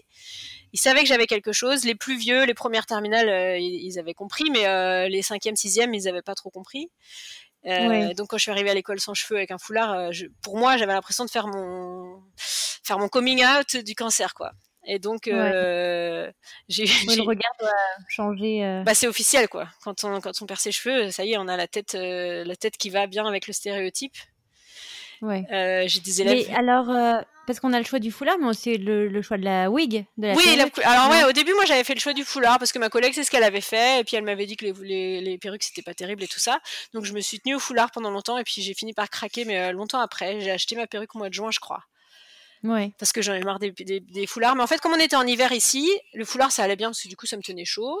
Ouais. Et puis je m'amusais à faire mes petits nœuds et tout ça. Euh. au début, ça, ça allait. J'ai des élèves qui m'ont, un élève qui m'a dit au bout d'une semaine, euh, mais c'est vraiment intéressant votre nouveau style capillaire, madame. Pourquoi vous faites ça? Un, petit cinquième vraiment innocent qui m'a dit ça, genre, it's very interesting. Et je lui dis, euh, bah ouais, merci. Mais pourquoi vous faites ça? Je lui dis, bah parce que j'ai plus de cheveux en dessous. Ah bon? Mais pourquoi? Et il était vraiment mais tombé des nues. Enfin, je lui ai pas vraiment dit. Je lui ai juste dit j'ai perdu mes cheveux. Puis je pense qu'il a dû comprendre petit à petit. Euh. Oui, oui, il a dû demander peut-être. Euh... J'ai beaucoup. Mais tu vois, je trouve ça bien qu'il ait pas été trop trop curieux non plus. Euh, non. À bah, contrebalancer. Ça a été. En fait, j'ai j'ai des élèves qui ont compris assez vite, surtout les filles. Hein. Les garçons, ils sont très. Ils, se, remarquent pas trop ce qui se passe autour d'eux. Les filles. Oh, ça m'étonne pas. J'ai beaucoup de filles, d'élèves qui sont venus me voir, soit qui m'ont parlé de, de personnes qu'elles ont connues qui ont eu des cancers, ou alors pour me dire qu'elles trouvaient que j'étais courageuse ou comme euh, elle venait toujours me parler de ma grossesse avant, bah là du coup c'était un peu on parlait des deux et puis euh, les filles elles, pouvaient pas s'empêcher mm. de venir me toucher le bidon à la fin des cours et puis du coup en, général euh, ça ça parlait de ça. Mais les élèves ils ont été super aussi. C'est ils m'apportaient vraiment de du réconfort d'être avec eux ils étaient bienveillants avec moi. Quand il y en a qui étaient qui commençaient à je sais pas, être un peu chiant. Les autres, ils disaient, allez, c'est Madame Bibard, soyez gentille et tout. Ils étaient vraiment euh, bienveillants.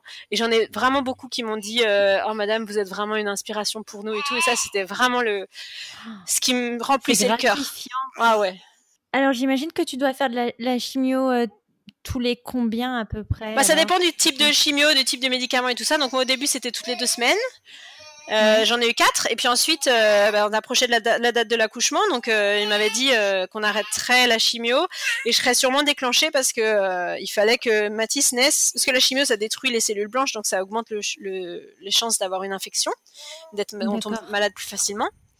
Donc comme bah, l'accouchement c'est quand même il y a quand même une, des, des, des chances que tout n'aille pas bien et qu'on développe des infections ou des problèmes et tout ça. Donc il fallait, il, fallait vraiment attendre euh, que mon corps se soit remis de ma dernière séance de chimio.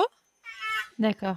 Mais ne pas délayer trop non plus parce que comme j'avais un cancer très avancé, vraiment essayer d'éviter euh, de laisser trop de chance à ce que des cellules se propagent pendant ce temps-là. Donc il y avait vraiment une date idéale qui naisse. Il y avait entre le mercredi et le lundi, il fallait qu'il naisse. S'il n'était pas né le lundi, j'aurais eu un déclenchement donc on a fait, euh, on a beaucoup parlé lui et moi. Je lui disais tous les jours. J'ai fait, euh, j'ai fait des séances d'acupuncture.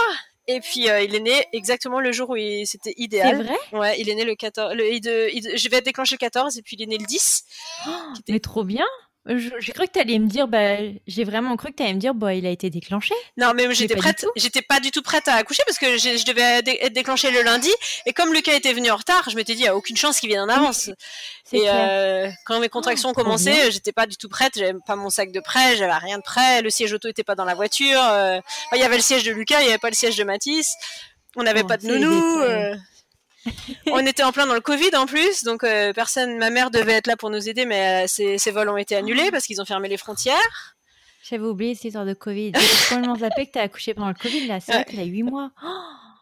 Euh, le lendemain, donc, ouais, j'ai commencé à avoir mes contractions vers 7 h je crois, 8 h Puis je me suis dit, bon, cette fois, je vais pas me faire avoir, je vais vraiment prendre mon temps. Je sais que ça prend longtemps, on va pas aller à l'hôpital pour rien.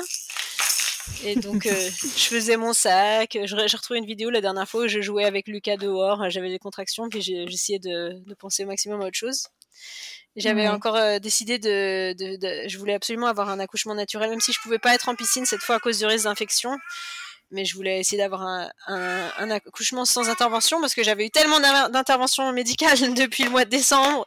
Entre l'opération, les chimios, les tests, les, les, les les contrôles et tout ça. Je voulais euh, rester le plus loin possible des médecins. Donc j'ai travaillé à la maison et je, comme c'était mon deuxième, j'étais plus à l'aise. Donc j'avais pratiqué, j'ai pratiqué beaucoup d'hypnothérapie pendant le, pendant le travail. Euh, la visualisation, l'hypnose et tout ça. Et donc ça s'est fait très vite. Euh, mon travail commençait vers 9h. À 2h du matin, je suis allée dehors. Je pensais que j'avais envie de faire pipi. En fait, j'ai perdu les os et euh, dans le jardin. Et là, euh, Sam, il appelle la sage-femme en disant bah, Jenny, elle vient de perdre les os. Elle, me dit, elle, dit Ah bon, mais elles sont comment là, les, les, contractions? Et il lui dit Oh, ça va. Et moi, je réponds Ça va pas du tout euh, Et elle lui dit bah, Foncez, montez dans la voiture, foncez, vous habitez loin. Dans la panique, il a dit Non, non, à 5 minutes. En fait, on habite à 20-25 minutes de l'hôpital. Et donc, on a appelé ma meilleure amie qui est venue, qui était à la maison pour s'occuper de Lucas. Dans la voiture, j'étais à Califourchon sur le siège. Puis on est arrivé à l'hôpital, euh, j'étais sur le point d'accoucher, euh, ils nous font le Covid screening. Donc, euh, est-ce que vous êtes allé à l'étranger? Est-ce que vous avez des symptômes? Est-ce que ceci? Ils me posaient plein de questions. Et je dis, mais je vais vraiment coucher dans le couloir là. Donc on a, on a foncé à l'étage et puis je suis arrivée, je crois que je suis arrivée dans la chambre à 3h01 ou 3h02 et il est né à 3h08. Donc vraiment, je me suis mise à quatre pattes et puis j'ai commencé à pousser tout de suite et puis tout le monde pleurait là-dedans, les sages-femmes pleuraient, les, les, infirmières, ça, moi, tout le monde pleurait. Et il était en bonne santé, il avait aucun problème particulier. Aucun problème. Il avait plein de cheveux alors que moi j'étais chauve. euh, il, il, était tout de suite, euh, je vais pas dire souriant parce que je vais pas exagérer, mais euh, tout va bien. Il avait la patate. Quoi. Ouais. Euh, Trop cool. Pareil, l'accouchement très. Bah, je suis arrivée, ils m'ont laissé faire elle m'a dit t'as, fait le travail à la maison donc tu sais quoi faire je te laisse il a commencé à en fait on m'avait annoncé au début que je pourrais allaiter euh, jusqu'à ce que je reprenne la chimio donc une semaine après ouais. donc je pensais pouvoir allaiter donc euh, même malgré le fait que j'avais qu'un sein donc il, mhm. est, tout de suite venu au sein euh, c'était un super moment et puis, comme tout allait bien, ben, on, nous a, on nous a laissé rentrer à la maison donc quelques, jours, quelques heures après. On est né à 3 heures et puis je crois qu'on est rentré chez nous à 8 heures. Et donc, à la suite de ça, quand tu rentres à la maison, comment ça se passe, du coup, la rencontre avec Lucas et ah, Mathis C'était magique. Lucas, il a tout de suite. En fait, il avait très, très bien compris qu'il allait avoir un petit frère. On avait, il, adore lire et on avait trois livres euh, qui. Choupi et Petit Loup euh, vont avoir des grands, euh, deviennent grands frères. Et donc, du coup, on avait lu beaucoup de livres. Il savait très bien. Quand je suis arrivée à la maison, il a même mimé ce que j'avais fait à l'hôpital. Parce que ça s'était passé dans la nuit, mais il a dit Maman, hôpital Pousse, pousse Et voilà T'as ses petits, euh, ses petits mots de deux ans et un mois et il, il mimait vraiment, c'était trop mignon. Et tout de suite, il a demandé à le prendre dans les bras et à lui faire des câlins et tout. Et ça a été, euh, ils sont, euh, trop chaud. ils ont tout de suite été super. Et puis ma meilleure amie qui était venue garder Lucas, elle est pâtissière professionnelle. Elle n'avait pas pu dormir de la nuit et du coup, elle m'a dit, oh, je suis vraiment désolée, j'ai pas pu dormir, donc j'ai fouillé dans tes placards et j'ai cuisiné toute la nuit. Et on est arrivé, elle nous avait fait des brioches au chocolat, des oh, gâteaux. C'était magique quand même d'avoir une meilleure pote qui est pâtissière. Ah ouais, ah ouais. Franchement, entre mon mari qui est ma sœur et ma meilleure amie qui est pâtissière, euh, je suis bien entourée. Il est ma sœur? Ouais. T'as trop de chance. Ah ouais, c'est trop, Ça, c'est les bons plans, ce genre de, ce genre de profession. Hein. Ah ouais, c'est vraiment... parfait. Et alors, donc, du coup, tout se passe bien quand tu rentres. Donc, tu essayes de continuer ton allaitement? Ouais, mais en fait, malheureusement, c'était l'horreur. J'avais hyper mal. On comprenait pas pourquoi. Lui, il était très fatigué. et en fait, moi, j'ai compris tout de suite que j'avais pas de lait. Les sages-femmes me disaient mais non, faut attendre, ça va venir, ça va venir, et je sentais bien que j'avais rien. Il y a une des sages-femmes qui m'a dit, tu sais, avec tout ce que tu as vécu, euh, faut surtout pas que tu te mettes à pression. Euh, stresse pas ton corps en, en, plus, parce que si tu commences à allaiter maintenant et que tu dois reprendre la chimie dans une semaine, il va falloir que tu le sèvres et que toi-même, c'est vrai, tu te sèvres et ça va être vraiment difficile. Est-ce que ça en vaut vraiment la peine pour une semaine? Et en fait, dans tous nos malheurs, d'ailleurs, je, je n'ai pas euh, beaucoup parlé de ça, mais nos voisins ont été exceptionnels du début à la fin. À partir du moment où on a appris que j'avais le cancer, il y a une voisine que je ne connaissais pas à la base qui a lancé un meal train, qui est un calendrier en ligne, pour que les gens viennent nous apporter des repas tous les jours. Oh, trop bien. on nous a apporté des repas, j'ai complètement oublié de le mentionner avant, mais en fait, on nous a apporté à manger du 21 janvier jusqu'à mi-juin, tous les jours, tous les jours, tous les jours, un repas chaud. On n'avait rien à faire. Il y a une dame qui nous a trouvé un frigo, il y a une dame qui nous a trouvé une grande glacière. Les deux étaient installés derrière chez nous avec euh, par la, petite le petit portail. Les gens ils s'organisaient entre eux avec le petit calendrier pour pas nous faire à manger tous les jours la même chose. Et ils venaient nous mettre, c'était anonyme, il, en avait même pas besoin d'ouvrir la porte, ils venaient nous mettre dans la glacière entre 5 et 6 heures. À 6 heures on ouvrait la glacière, à surprise il y avait un repas chaud tous les jours. Trop sympa. Ah ouais, c'était que des anonymes du quartier, euh, enfin pas des anonymes du coup au final, beaucoup de gens euh, on a appris à, les connaître, mais euh, un énorme élan de solidarité. Et, des voisines qui se sont mis à collecter leur lait pour, nous, pour nous donner du lait, dont une qui nous a donné du colostrum. Donc on a pu ah, lui donner du colostrum dès le début. Qui est le... en plus, il est chaud à récupérer. Hein. Ouais, ouais c'est pas facile. C'est pour ça qu'elle me l'a donné aussi, parce qu'elle m'a dit qu'elle avait peiné à le récupérer, qu'elle voulait vraiment pas le gaspiller, donc elle était très contente que ça aille à quelqu'un qui en ait besoin. Tu m'étonnes. Donc on a pu lui donner avec ses toutes minuscules petites seringues, on lui donnait du, du colostrum au début, et puis ensuite euh, on a commencé à lui donner euh, du coup du lait euh, qu'on nous avait donné. Et puis c'est là que je me suis inscrite sur la, la, banque de lait de Perth. Ok. J'ai demandé si des femmes voulaient bien nous aider. Et alors, c'était encore une fois un énorme élan de solidarité. Quand on dit que les femmes savent se soutenir entre elles, je, je, pourrais en parler pendant des heures. Des femmes qui ont pompé leur lait tous les jours, tiré leur lait tous les jours pour, pour pouvoir nourrir Matisse. Bien sûr, on aurait pu lui donner du lait en poudre, mais comme ça me tenait à cœur l'allaitement, bah, je sais pas, elles, se sont senties, elles se sont vraiment emparées de ce, de ce combat et au début, c'était mmh beaucoup des mamans qui avaient eu des bébés prématurés, donc qui avaient dû faire euh, tout un stock de lait pour, euh, pour leur bébé prématuré.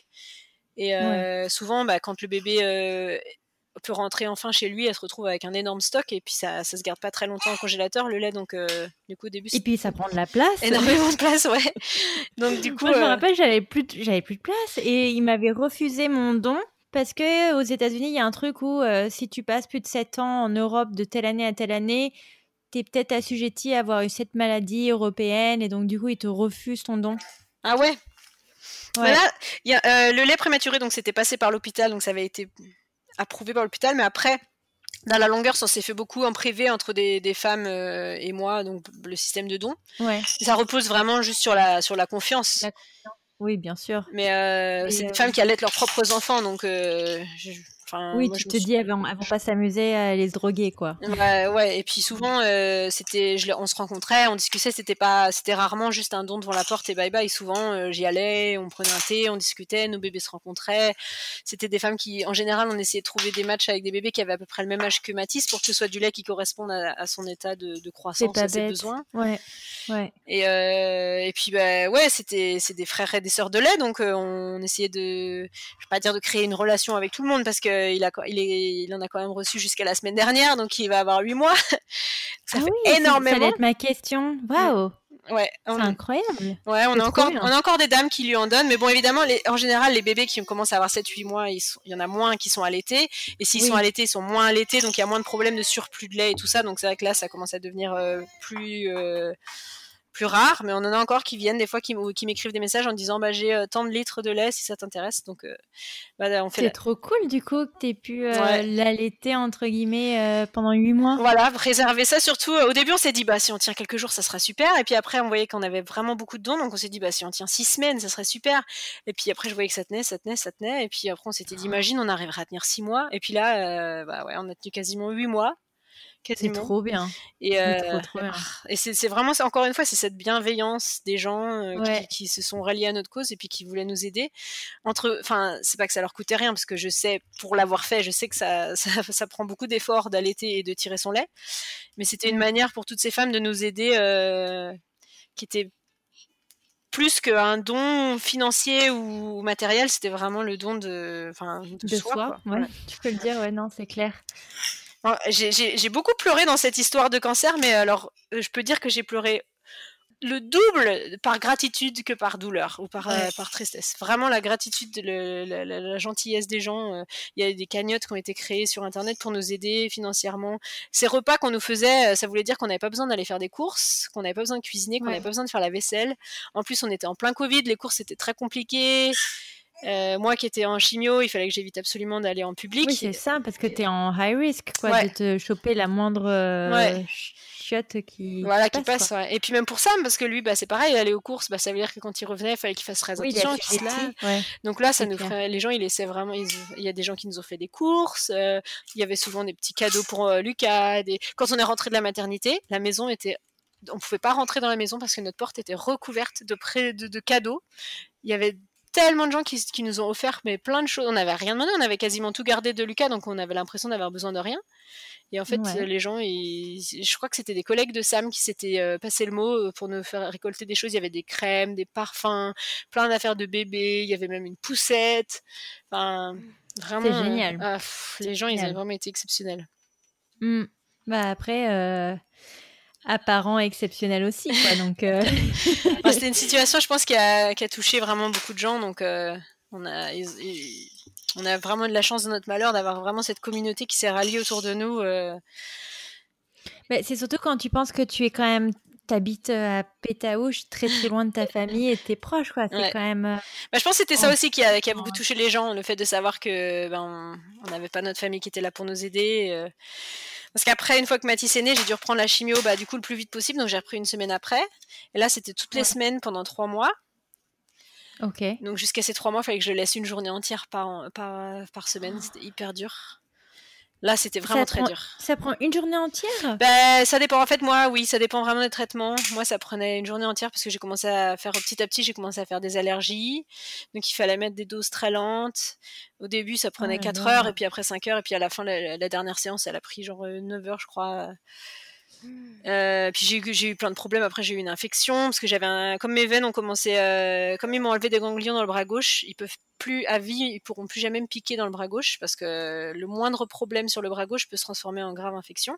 Parce que les ganglions sont là normalement pour gérer euh, s'il y a une piqûre de moustique ou une petite infection c'est les ganglions qui aident à, corriger ça. Mais c'est vrai, comme je savais pas ça. Ouais, c'est pour ça que les ganglions, tu sais, sous les bras, là, moi c'est au niveau de l'aisselle. Euh, Quand t'as quand as un ganglion qui est gonflé, tu sais que t'as une infection quelque part. Quand t'as mal à la gorge, tes ganglions de la gorge se gonflent. Euh, si tu as une coupure à la jambe qui est un petit peu infectée, ça se peut que les ganglions au niveau de la hanche se gonflent. D'accord. Comme j'ai plus de ganglions sous mon bras gauche, tout ce qui peut m'arriver dans mon bras gauche, ça peut tout de suite devenir très grave. Ils peuvent me piquer qu'à droite, donc avec la chimio, mes veines ont commencé à vraiment euh, bah, rendre l'âme. Euh, j'en ai une, quand on me fait une prise de sang, on me demande si c'est une veine ou un tendon, parce que c'est vraiment hyper dur. non, non, c'est ah, une veine. donc on m'a mis un, ce qu'on appelle un PICK line, donc une, une espèce de cathéter permanent au niveau du biceps, qui est rallié jusqu'au cœur pour qu'il m'insère directement la chimio, que ça aille directement dans le, dans le cœur pour qu'ensuite le, le cœur puisse le, transférer au reste du corps par les, par les, les aortes, enfin l'aorte. Ok. Mais ma ligne s'est infectée. Ensuite, j'ai fait des allergies au pansement. Enfin, j'ai eu plein de, plein de problèmes euh, à la fin de ma chimio, au mois de juillet, quand ça devait être fini. C'est c'est dingue dans ces cas-là de se dire quand même à quel point ton corps se met en, position euh, défense à fond les ballons quand t'es enceinte, quoi. Ouais, ouais, ouais, parce, que quand j'étais enceinte, j'ai eu aucun symptôme, j'ai pas de nausée, j'ai pas, de... j'ai de la fatigue, mais la fatigue de, la grossesse, quoi. Et puis du jour au lendemain, après la, après la grossesse, du coup, ça a été. Tu te prends tous ces trucs, quoi. C'est incroyable. En plus de d'être triste de devoir laisser mon bébé toute une journée par, euh, par semaine. J'étais à l'hôpital, je suis, je, suis allée aux urgences une fois parce que mon bras s'était infecté et puis euh, je, pleurais. Puis le docteur me dit Vous avez mal où Je dis Mais j'ai mal nulle part, je veux juste rentrer voir mon bébé. Euh... Tu pouvais pas prendre Mathis avec toi? Non, ouais, à cause du Covid, ouais. Donc, ouais, après, les... après la chimio, je suis enchaînée sur les... la radiothérapie. Donc, ça, c'est tous les jours. On passe dans une grande machine qui ressemble un peu à une machine comme un IRM. Et puis, il te brûle au rayon X le, bah, la, zone du cancer. Et puis, ça prend pas, pas très longtemps, ça prend 5 minutes. Moi, comme c'était du côté gauche, je devais respirer dans, un, dans une machine spéciale pour gonfler mes poumons, pour protéger mon cœur en fait des rayons, parce que les rayons, c'est très, bah, très endommageant. Ouais. Et donc, euh, ça, c'est tous les jours, euh, en fonction du type de cancer et un nombre de traitements différents. Donc, moi, c'était tous les jours pendant un mois et demi il fallait que j'aille tous les jours à l'hôpital. Et puis à la base, il m'avait dit que je pouvais emmener Luc, euh, Mathis, que quand j'ai eu mes premiers rendez-vous, j'étais encore enceinte. Et donc le médecin, il m'avait dit, bah, je comprends bien que vu les circonstances actuelles, vous n'aurez pas le choix. Parce que normalement, il y avait ma belle-mère qui devait venir pendant trois mois pour, pour nous aider. Elle n'a pas le droit de venir. Donc il nous avait dit, vous inquiétez pas, on vous aidera. Euh, on comprend qu'il faut bien faire, faire des, des, des, ajustements. Sauf que qu'une semaine avant de commencer, la secrétaire m'a appelé. Elle m'a dit, non, moi je suis pas babysitter. Ça fait pas partie de la description de mon travail. Donc euh, oh, vous débrouillez.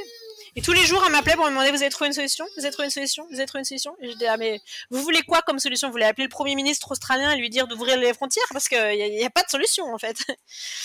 La purée. ouais, autant tu vois, il y a des gens qui sont super sympas, autant il y a toujours des cons. Hein. Euh, on peut rien y faire malheureusement. Du coup, encore une fois, mes voisines euh, qui se sont, euh, ma voisine en face qui a posé une semaine, une, journée par semaine pendant cinq semaines pour pouvoir garder Mathis le jeudi parce que j'avais personne. Et puis des copines qui sont relayées tous les jours euh, pour venir à la maison me le garder. Très sympa, ouais. Ça pour une, une casse bonbon qui veut pas. Mais au final, les, gens qui travaillent là-bas, elle, la secrétaire, était pas sympa, mais les, les radiothérapeutes, eux, ils étaient vraiment super. Et puis eux, ils m'ont proposé de, dès le début, ils m'ont dit mais il est où votre bébé? Mais vous pouvez le ramener, hein, nous on s'en occupe, il y a pas de problème. Donc du coup, petit à petit, j'ai commencé à l'emmener un peu et il faisait la queue pour le tenir dans les bras. Il était tellement mignon. Je le savais en fait. Je lui avais dit au docteur. Je suis sûre qu'il quand ils vont le voir, ils vont vouloir absolument que je le continue à le ramener. C'était comme ça à la chimio. Il m'avait, j'avais pas le droit de l'emmener à la chimio, mais il me demandait est-ce que votre mari peut nous le montrer à la fenêtre? euh, du coup, euh, petit à petit, j'ai commencé à l'emmener et puis il faisait la queue tous pour euh, pour pouvoir le prendre dans les bras et tout ça. C'était un peu la mascotte du centre. Encore une fois, il ramenait de la joie. Les thérapeutes, ils voient des, des, des papiers, des mamies toute la journée qui sont bah, oui, ça doit un peu de voir un nouveau-né. c'est clair. Voilà, ça leur ramenait un petit peu de joie quand même. Et, et puis voilà, quand j'ai fini les rayons, euh, on a fait une grande fête. En fait, j'ai fait un énorme, euh, une énorme fête pour la, une association de, de soutien aux, patients atteints du cancer qui m'avait apporté beaucoup de soutien. Donc on a fait une grosse euh, opération de charité, grosse fête de quartier. On avait invité tous les gens qui nous avaient aidés avec les repas ou autres. Et moi j'ai fait des crêpes. J'en avais acheté des grosses crêpières. On a fait des crêpes pour tout le monde on a fait, il y a une prof de yoga que j'avais contactée qui a fait du yoga dans la rue, une qui a fait du zumba. On a fait une grosse fête de quartier pour, euh, vraiment fêter la fin de mon, traitement. Et puis. Euh, oui, alors donc du coup, attends, quand une, fois qu'ils ont fini euh, cette radiothérapie, T'as fini le traitement bah, Pour moi, oui, pour mon type de cancer. La chimio? Il y a, les, traitements qui répondent aux hormones ou qui sont hormonopositifs, je crois que ça s'appelle. Moi, comme mon cancer il est négatif à toutes les hormones, euh, il n'y a, a, pas encore de traitement qui existe. En fait, c'est le, pire des cancers et c'est celui qui a le moins de, de, solutions pour l'instant. Parce que euh, en fait, quand on m'avait parlé de, de mon cancer, on m'a toujours dit que ce, cancer que j'ai en ce moment, euh, il était traitable et on allait pouvoir euh, sûrement l'éradiquer, mais euh, il y a quand même d'énormes chances qu'il y ait des petites cellules qui se soient échappées, qui sont cachées dans mon corps et qui attendent de se réveiller tranquillement. Et donc c'est le, ce qu'on appelle la récidive. Et moi, j'ai ce cancer-là a le taux de récidive le plus élevé. Et quand on a moins de 35 ans au moment du diagnostic, encore une fois, c'est une plus de chances d'avoir une récidive. Et moi, j'ai fait les tests génétiques euh, pour voir la, cause de ce cancer. Et donc, j'ai bien le gène BRCA1, qui est le gène euh, qui est assez connu parce qu'Angelina Jolie aussi, elle le portait. C'est pour ça qu'elle s'est fait faire opérer euh, par prévention. Et qui fait que j'ai aussi un, taux de récidive plus élevé que les autres. Quand j'ai demandé à mon médecin exactement quel était ce pourcentage, il m'a dit Je préfère pas vous le dire parce que si vous le savez, vous pourrez pas ne plus le savoir. Et vaut mieux, dans ce cas-là, l'ignorance ignorance is bliss, comme on dit en anglais. Oui, c'est ça. Donc le, moi, ce cancer, on savait toujours qu'on arriverait à le traiter. Le problème, c'est le, il y a de grandes chances qu'il revienne. Donc euh, là, il y a eu une étude qui a été terminée il n'y a pas très très longtemps euh, avec un médicament une, de chimio par voie orale que je dois prendre deux fois par jour pendant un an et qui permet de diminuer mes chances de que le cancer revienne par 10%. Donc euh, quand le médecin m'a dit bah, un an de chimio, 10%, si vous voulez, je vous laisse y réfléchir. J'ai dit non non, mais vous m'auriez dit 1%, je l'aurais pris. Donc moi, je prends tout ce qu'il faut. Ouais. Donc euh, voilà, là pour l'instant, j'ai plus de traitement actif, on va dire, mais je prends ce, comme un traitement de fond, en fait, une chimio par voie orale deux fois par jour pendant un an. Mais alors aujourd'hui, là, on, s'éveille euh, à l'approche des fêtes de fin d'année. Comment tu euh, comment tu te sens? Bah, en fait, tu m'aurais appelé il y a deux jours, je t'aurais dit tout va bien, on est vraiment positif, on n'y pense plus, on essaie vraiment de passer à autre chose. Mes cheveux repoussent, euh, j'ai une petite coupe de cheveux un peu pixie, ah. un peu mignonne. Euh, j'ai pu reprendre le sport. Je me suis inscrite à des compétitions de natation l'année prochaine pour vraiment me donner des objectifs et me motiver tout ça. Moi, je suis en congé maternité là cette fois. Du coup, j'ai autant avec Lucas, j'avais repris assez vite. Autant cette fois, je voulais absolument rattraper le temps que j'avais perdu à cause du traitement. Donc j'ai pris un an.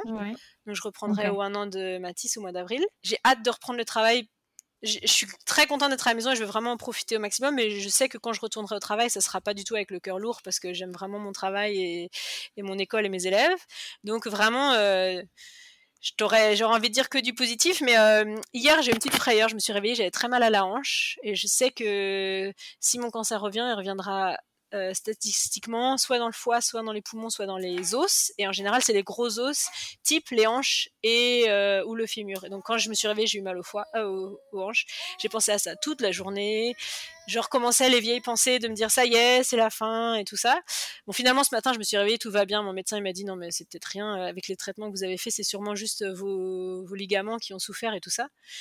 Mais bon, ça m'a vraiment rappelé à quel point, une fois qu'on a vécu ça, on c'est plus jamais comme avant. Dans ta tête. Ouais, c'est plus jamais comme avant. Et euh, la moindre petite douleur inexpliquée, le moindre petit truc, ça y est, on repart tout au fond du trou et puis euh, faut remonter tout, doucement. C'est vrai, mais après, c'est vrai que quand tu penses à ce que t'avais dit ta tante, tu es quand même vachement à l'écoute de ton corps, donc tu pourrais te dire, bon, bah là, il y a quand même un, red flag. Ouais, bon, le seul truc, c'est euh, qu'il m'avait bien dit, le médecin, que comme je suis déjà au stade 3C, si jamais ça revient, ça sera automatiquement bah, stade 4 parce qu'il n'y a plus rien entre les deux donc euh, voilà si jamais ça revient ça, ça, sera ça sera une très mauvaise nouvelle mais bon on a fait tout ce qu'il faut et puis on a, on a deux petits enfants qui nous rappellent à tous les jours euh, les milliards de raisons pour lesquelles euh, il faut se battre. Donc voilà, on, reste le plus positif possible. Oui, alors comment ils vont aujourd'hui les, les, deux petits? Est-ce qu'ils sont au courant déjà que leur maman c'est une super warrior?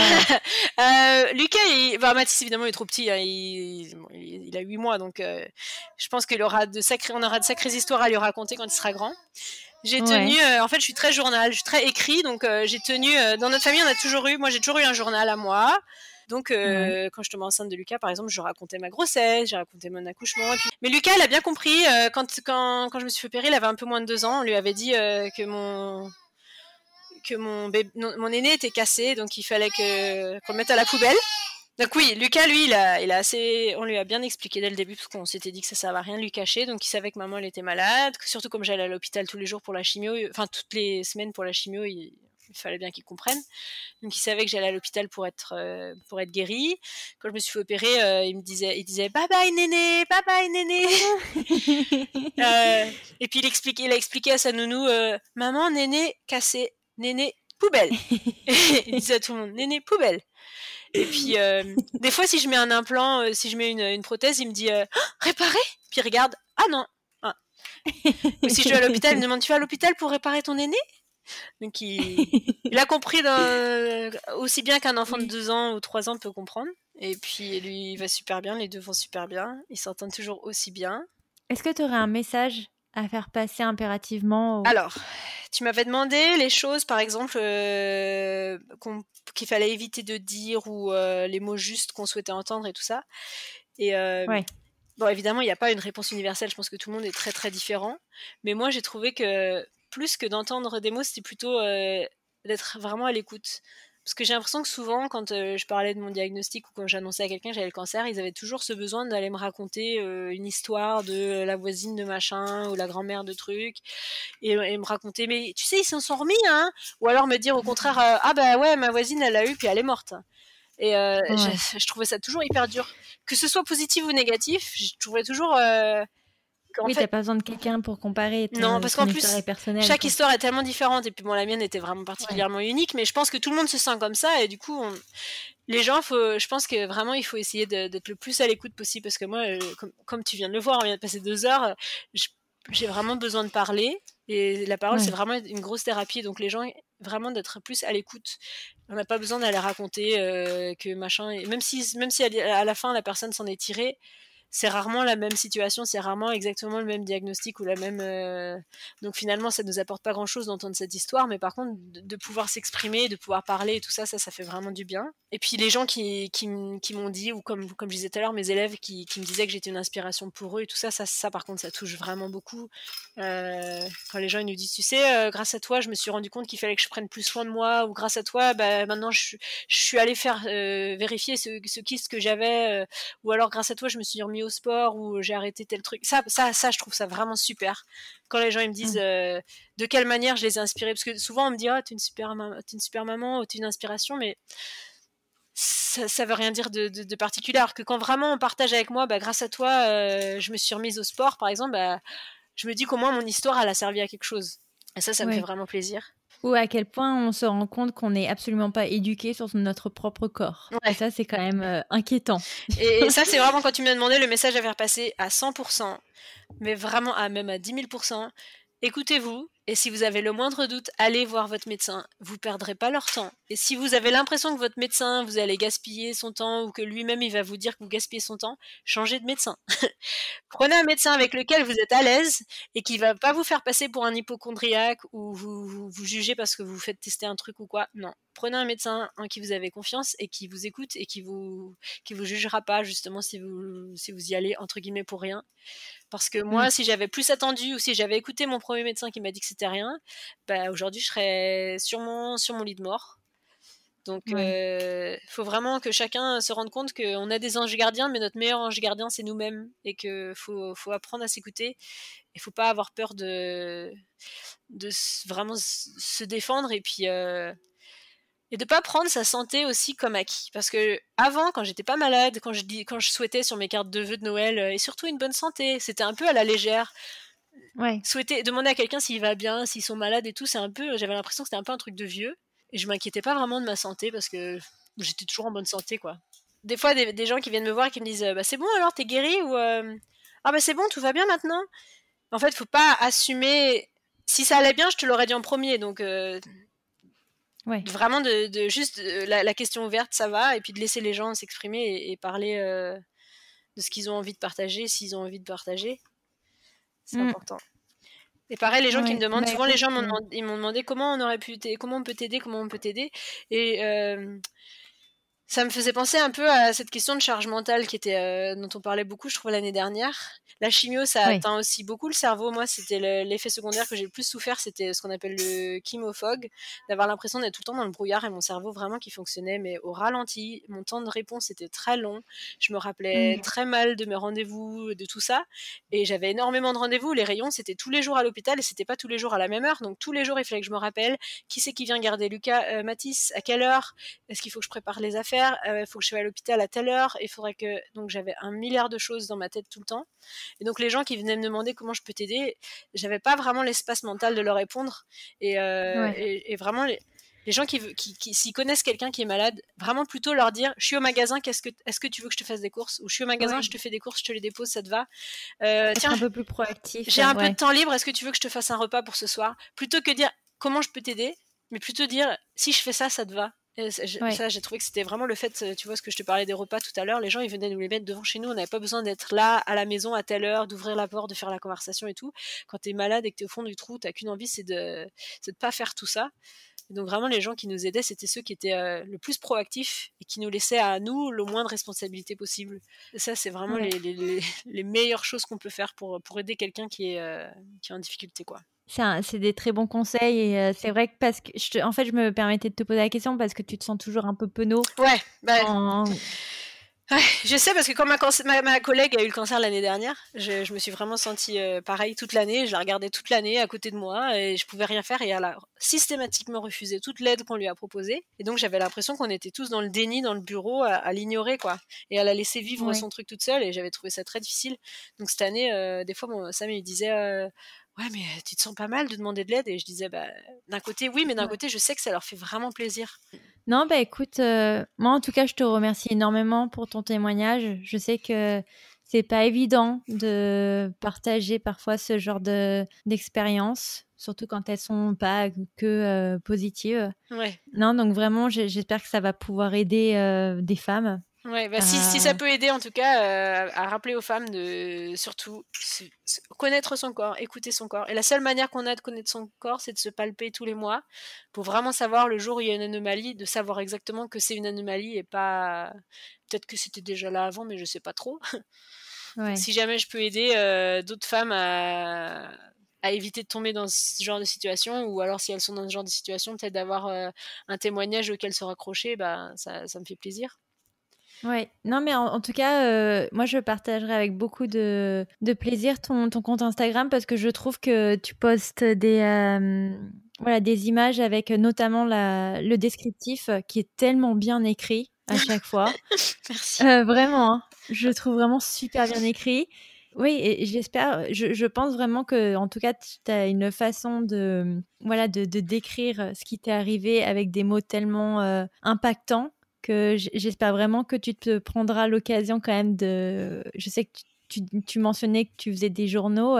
Mmh. Voilà, j'espère vraiment que tu vas être capable de mettre ça quand même par écrit et de, de nous sortir un, un livre parce que je, pense que vraiment c'est tellement bien écrit gentil, que euh, ça mérite d'être lu vraiment et d'être entendu. Sur mon compte Instagram, je prends mon temps parce que c'est euh, pas facile de, remonter le fil et de regarder ses photos et tout ça. Là, j'arrive dans la période justement euh, sur mon compte où il faudrait que je poste après la naissance quand j'ai perdu mes cils, mes sourcils et tout ça. J'ai du mal à regarder ces photos, mais, mais j'ai envie d'avoir ce, même pour moi-même comme un journal avec des photos c'est assez visuel et puis ça fait des ça me, ça me, permettra de me souvenir de cette période quand même où j'ai euh, comment dire en anglais j'ai kick some ass quoi. Ouais. euh, D'ailleurs le jour de ma dernière radiothérapie, j'y suis allée déguisée en Superwoman euh, pour, euh, pour, faire, pour, faire, rigoler tout le monde et puis moi pour le souvenir de me dire bon s'il y a un jour dans ma vie j'ai le droit de porter ce costume sans sans honte c'est aujourd'hui et je l'ai gardé toute la journée. Mon fils il avait piscine et je suis allée à la piscine de mon fils déguisée en Superwoman. Ça mais, mais par contre je dis s'il y a un jour dans ma vie où j'assume c'est aujourd'hui. Je suis une Superwoman, j'ai fini ma, mon traitement, j'ai le droit de le porter ce costume. Tu m'étonnes. Euh, et ouais, bah, on fait, on fait ce qu'on peut. Et puis, euh, ouais, j'ai écrit une lettre qui va être publiée dans un livre euh, l'année prochaine, mais c'est en anglais. Ça s'appelle Hey Cancer, fuck you. Je, je, sais que tu m'as dit de pas dire de gros mots. je dis rarement de gros mots, mais euh, ça, ce sera notre, notre projet de l'année prochaine. Et, euh, Trop bien. Bah, tu, me le, tu me le partageras. Pas de dirais. Ouais. Et puis, je pense que d'autres gens, euh, bah, quand même, s'ils sont expatriés, ils sont au moins bons en performant en anglais. donc, ouais. On relaiera avec, avec plaisir. Mais en tout cas, merci beaucoup, Jenny, pour, pour ton temps. Bah, merci, à Mathis pour sa coopération. Et ça va, il a été à peu près coopératif. En tout cas, merci à toi de m'avoir écouté parce que comme je t'avais prévenu, je suis une grande, grande bavarde et euh, je peux parler oh, pendant des heures, des heures, des heures. Donc, euh... merci. Bah, merci beaucoup pour merci tout, ton, tout, ton, temps aussi. Hein. Voilà pour cet épisode. J'espère qu'il vous a plu et puis euh, je vous dis à la semaine prochaine pour un prochain épisode. Ciao